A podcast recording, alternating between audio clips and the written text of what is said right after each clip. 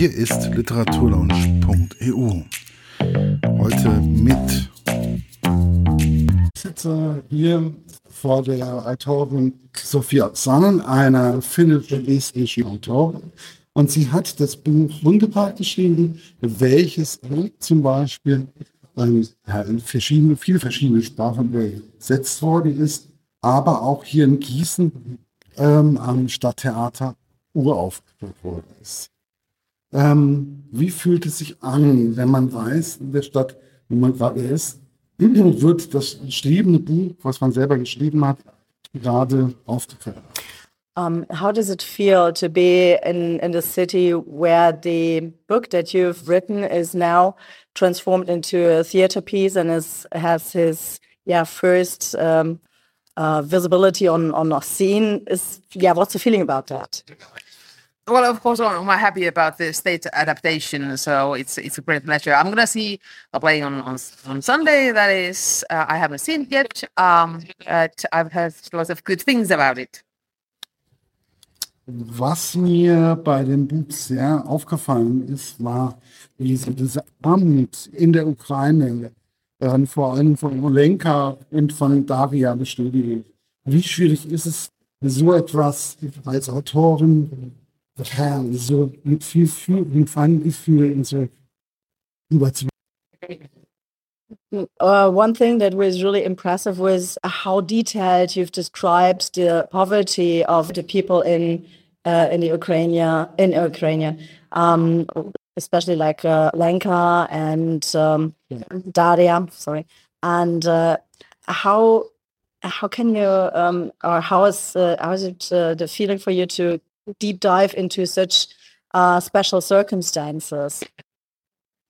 Well, I don't, I don't know if there are special uh, circumstances. I mean, it's uh, everyday life for ordinary people. Um, but I mean, writing, uh, writing is your.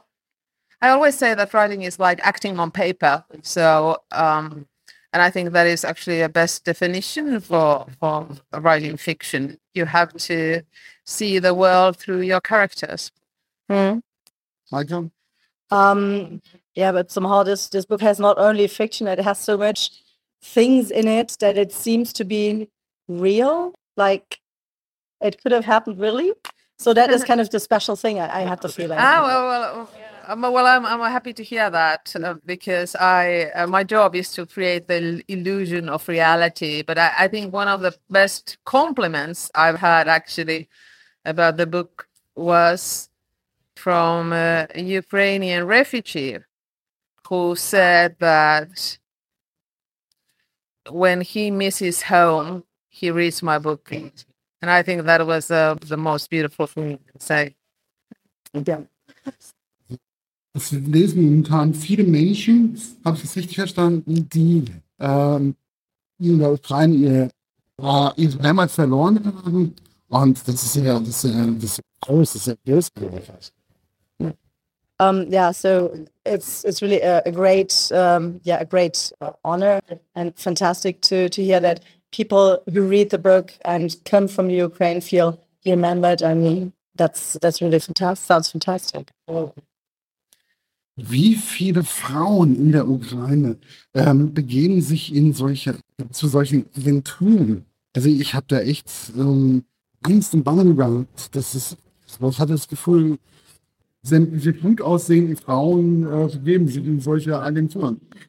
Um, you wrote about those agencies where young women uh, go to. Um, so, is there kind of a statistic figure how many are going to such agencies or went to such agency rather?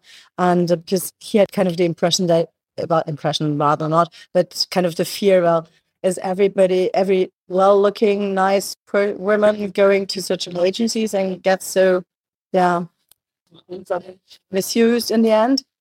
Um, uh, there were no statistics uh, about anything in Ukraine before uh, the revolu- revolution of dignity in 2014. Uh, the uh, authoritarian regimes or corrupt regimes don't like statistics. So that is one of the change uh, that revolution brought that activists and and uh, people started to gather information to have the statistics. Uh, but unfortunately, this is the business where you don't have uh, reliable statistics because uh, because the companies don't give the information. Uh, and of course, also because of the traveling program, because the Ukrainian donors and also surrogate mothers can't travel. And so they might be, you know, traveling for work and then actually uh, the uh, giving birth to the baby or the donation doesn't take place in Ukraine. Okay. It might take place in, in Mexico, for example. Wie ist es eigentlich, dieses Buch in drei verschiedenen Ländern mehr oder weniger stattfinden zu lassen? Finnland, dann äh, Estland und dann halt in der Ukraine, speziell in Donbass. Um, it's it's very special and uh, how, how does it feel when writing that the book is um, located or yeah takes place in, in three different countries um, with Estland, uh, uh, sorry, Estonia, sorry, Finland, and uh, Ukraine. So, um, yeah, to jump between the countries.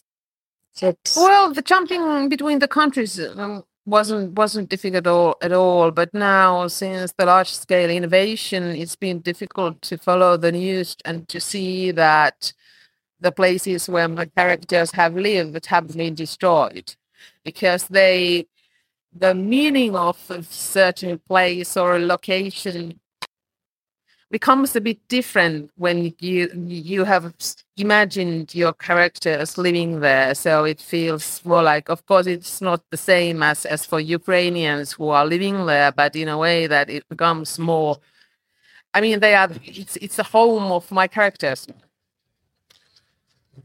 Wie ist es, eine Frau wie Olenka zu äh, beschreiben, mit ihrer Intelligenz und wie sie sich einfach auch zwischen diesen Welten ähm, immer wieder bewegt?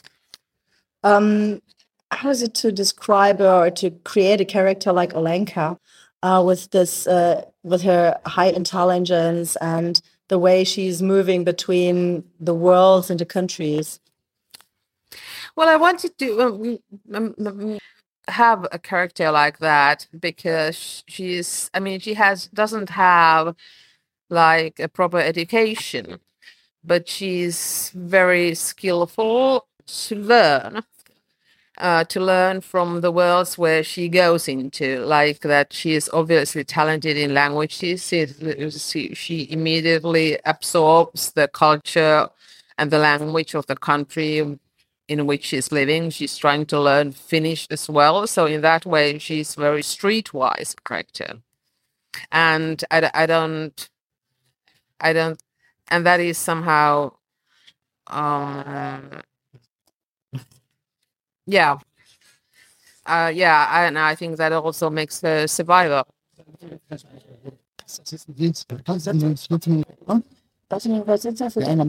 Ähm, ja, also es ist halt ein, ein sehr spezieller Charakter. Heute war auch dieses, ähm, diese Lebens, äh, Lebensweisheit, diese Fähigkeit, sich schnell an ein Land anzupassen, mhm. ähm, auch dann direkt die Kultur und die Sprache regelrecht aufzusaugen, auch Finnisch lernen zu wollen, dass, sie, dass das halt so eine Art von, ja, ja, halt einfach so eine wirkliche praktische Lebensweisheit dann auch ist und das einfach auch ein, ein wichtiger, wichtiger Punkt ist und dass das einfach dass das so ein Charakter ist, den sie auch da drin haben wollte. Ja, das ist das, was ich auch. Genau. Ähm, ja, wie ist es, also Olenka hat ja auch eine Sehnsucht nach Tallinn oder nach Finnland im Besonderen. Ähm, warum ist Olenka nicht eigentlich einfach nach Tallinn zurückgekehrt, wo das, wo das eigentlich meine weniger, ja, das Fass sind, oder das die ganzen Probleme eigentlich angefangen haben. Olenka has a, very high um, uh, um, yeah, drive to to go or uh, well want, wish to go back to to Tallinn, to Estonia, and also to Finland. But uh, why is it is she not going back in in a in a book? So why is it not just taking her suitcases going back? Well, I don't want to give spoilers, so I mean, there's a reason why she cannot go back. okay. okay, okay, okay. Ähm, wie ist es gerade ähm, auch diese Gegensätze zu beschreiben, ins Nische zum Beispiel mit der Um, how was it to describe those extreme uh, differences? Uh, for example, like in Snesia, um, mit den illegalen. with the uh, illegal um, um, Uh, coal mines, coal yeah. mines. Thanks. Bangers, yeah. Thanks. Oh, yeah, yeah. Well, so what, what, what, what, what was the question? Uh, sorry. Um, yeah. So, um, how do um, what was the feeling to to write about such uh, big difference? You and you've got the different locations.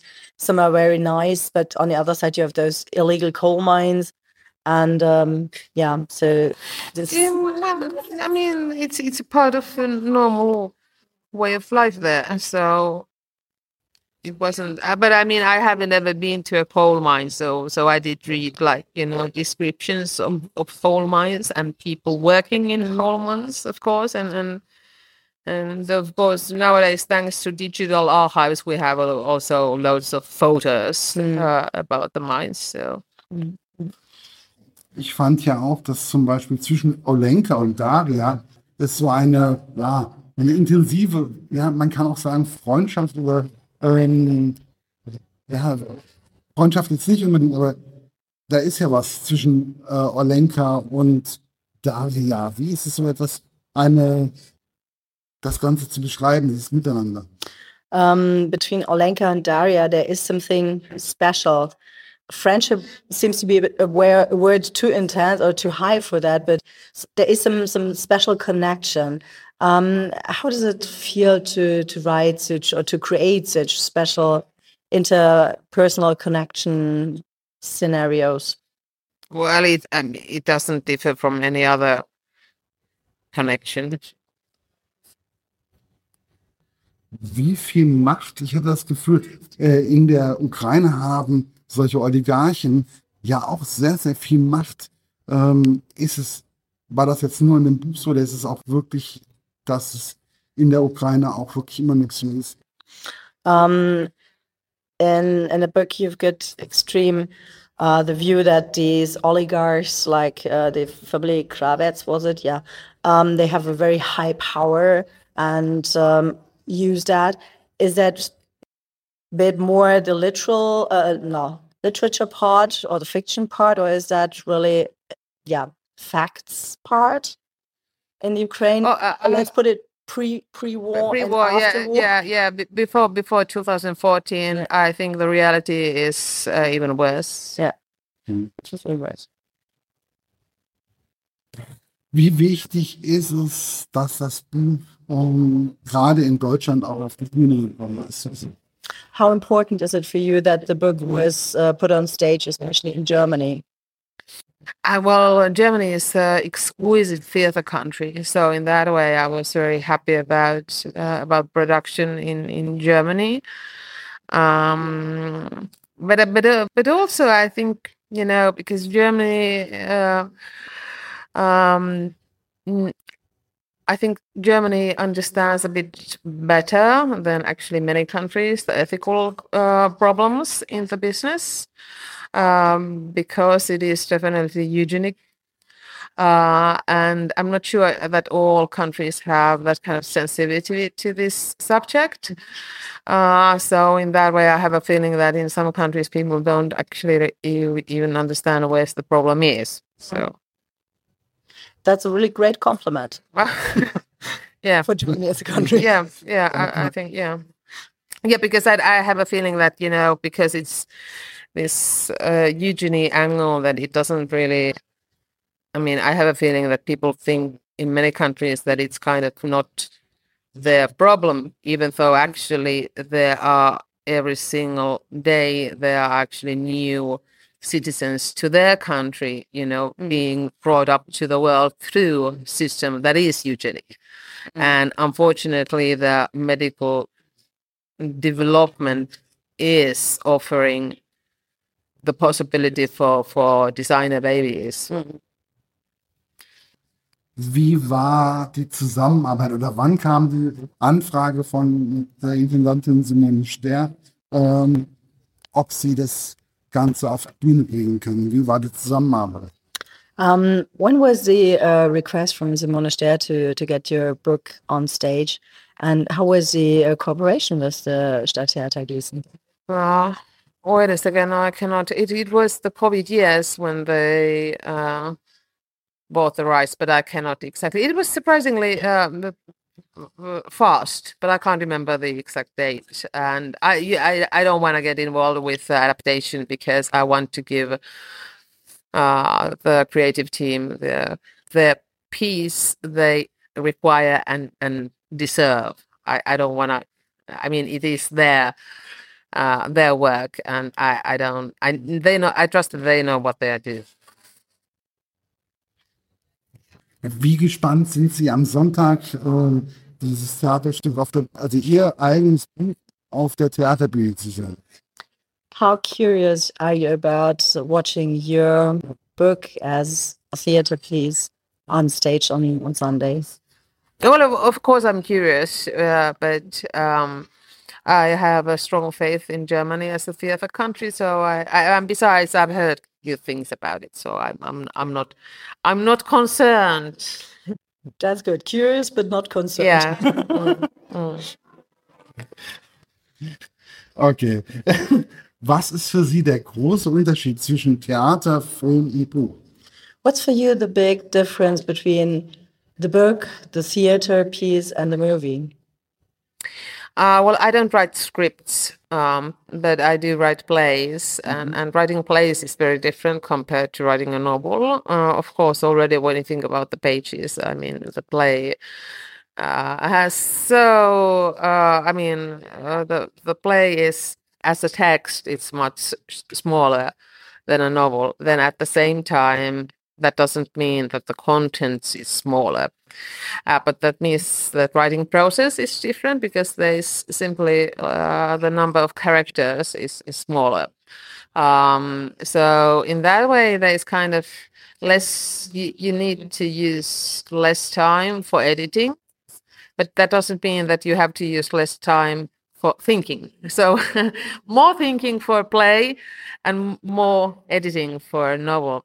Uh, but it, it's it's very refreshing to write a novel, bet- uh, write a play between the novels because uh, also the dialogue in a play is is different uh, completely. And of course, you can highlight different things. I mean. Certain things that are interesting in a novel, uh, then they might not be at all interesting in a play. Wie wichtig ist es Ihnen, besondere Themen oder schwierige Themen in Ihren Büchern auch immer wieder anzufassen? Weil das zieht sich ja bei Ihren Büchern, soweit wie ich das gesehen habe, immer wieder durch und ich finde das immer sehr spannend. Um, how important is it for you to to tackle um, tricky and difficult topics in your in your books? Um, as far as uh, uh, as you saw, there are quite some yeah special topics that are tackled in your books. Well, uh, you know, if if a certain subject theme doesn't bother me, then there's no really point in there's no point in writing a novel. I mean, why do you want to use your time for, for something that doesn't bother you? So in that way, uh, I think the world is filled with with uh, issues or or uh, matters I need to know more, and and then there's always a possibility for a story to write. Wie können wir auch, weil wir heute ja auch den Jahrestag haben, das ist leider Gottes äh, von dem Überfall, leider Gottes äh, von dem Überfall von Russland, wie können wir als Deutsche ähm, die Aufmerksamkeit weiter hochhalten oder allgemein die Men- die Menschen berichten? Um, yeah, today it's unfortunately also the um, anniversary of the um, yeah Russian attack on Ukraine. Um, what do you think? How can we, as Germans or as as yeah mankind in general, um, continue get the focus on that uh, topic and um, yeah raise the raise the topic on a constant level? Uh, well, I, I think uh, Germany uh, has uh, loads of tools and experience about how to deal with a very complicated issues. So in that way, I think you have huge resources. At the same time, I have to say that uh, Scholz is not the representative of of those resources at all. But as a as a nation, uh, Germany definitely has uh, has uh, tools and and and like a tool toolkit how to um, how to uh, come to terms with the past. I am totally aware that Russia is not interested in using that toolkit, um, but uh, that doesn't mean uh, that um, maybe someday, maybe someday. Um, but of course, maybe uh, Germany could also emphasize or make it clear to the others how important the end uh, the end of impunity must be simply because I mean I'm I'm not sure that everybody actually gets it uh, sometimes or they they just want an easy solution. An easy solution is the you know the uh, that uh, the war ends as as quickly as possible and and that doesn't uh, that is not um, that is not any kind of guarantee for a for a, a sustainable peace in Ukraine, sustainable pain in peace in Europe, uh, and and also because Germany knows so well what it means that if an army is beaten, how they can also come back very fast, and that is something that Germany has experienced. And Therefore, it has also the ways to remind it the others to understand it because you know everybody doesn't really understand it they think okay can we get back to the business but we cannot if there is and there is the possibility of a new war coming up uh, in in the near future so i mean even though sometimes Russia's army looks so ridiculous on the field. They are doing the mistakes that not a professional army should do. Um, but that doesn't mean that they don't learn from their mistakes. Mm.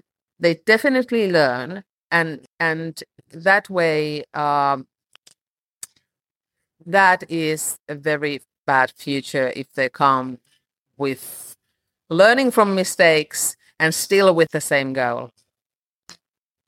Ja, ich danke. Mir hat auf jeden Fall dieses Buch Hundepark das Ukraine, Estland und auch ein bisschen Finnland ein bisschen näher gebracht und dafür möchte ich einfach Danke sagen.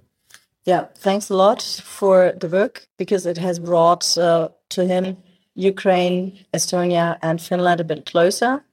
And um, he liked it very much. Thank you. I thank you, the reader. Thanks. Thank you. Das war's für heute. Bis bald bei der Literaturlaunch.eu. Euer thank you